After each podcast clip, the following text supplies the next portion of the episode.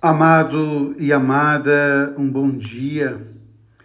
Ainda ontem, um jovem me mandava mensagens me perguntando sobre questões bíblicas e nós conversávamos sobre a palavra de Deus, tentando entender a sua dinâmica naquilo que é o texto, no que está escrito, naquilo que é o contexto, a situação em que se escreve né, um momento, momento histórico, momento político, momento religioso que nasce o texto, e também o pretexto, que é o nosso momento, o momento de quem está lendo a palavra.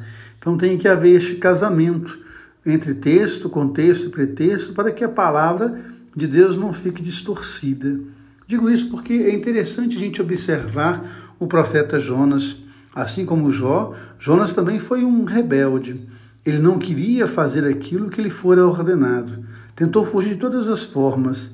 E é interessante porque ele foi parar no ventre da baleia, no ventre da terra. E é interessante porque Jesus vai usar a imagem de Jonas para falar nem para a comunidade. Nenhum sinal vos será dado a não ser o sinal de Jonas. Olha aí o contexto de Jesus. Jonas foi devorado pela, pelo peixe. Jesus é devorado pela terra. Ele fica no seio da terra durante três dias, assim como Jonas ficara no ventre da baleia. Então, olha o contexto, é diferente.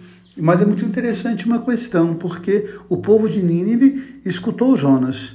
O povo de Nínive fez penitência. O povo de Nínive se converteu.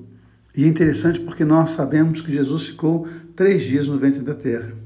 Que ele venceu a morte, que ele desceu aos infernos, que ele ressuscitou para nos abrir caminho para o céu. E ainda assim, muitas vezes nós temos dificuldade. Nós somos coração muito mais duro do que o povo de Nínive. Então, que a gente possa fazer esse tempo da quaresma como um tempo de fato de escutar a palavra, converter o coração e voltarmos para Deus. Um beijo no coração, um dia abençoado. Deus ama você, Deus ama em você. Amém.